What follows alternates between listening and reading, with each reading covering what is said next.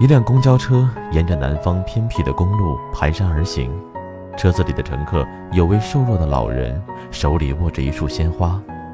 车路过教堂的时候，上来一位少女，目不转睛地看着老人的鲜花。到了快下车的时候，老人忽然冲动地将自己手中的鲜花推向少女的怀抱。面对女孩的诧异，他赶忙解释说：“我看得出来你很喜欢这束花。”我想，我太太也会很高兴你拥有这束花的。我会告诉她，我把花送给你了。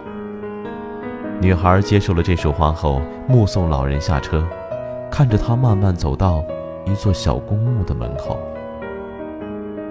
爱是不会老的，它留着的是永恒的火焰与不灭的光辉。世界的存在就以它为养料，生生不息。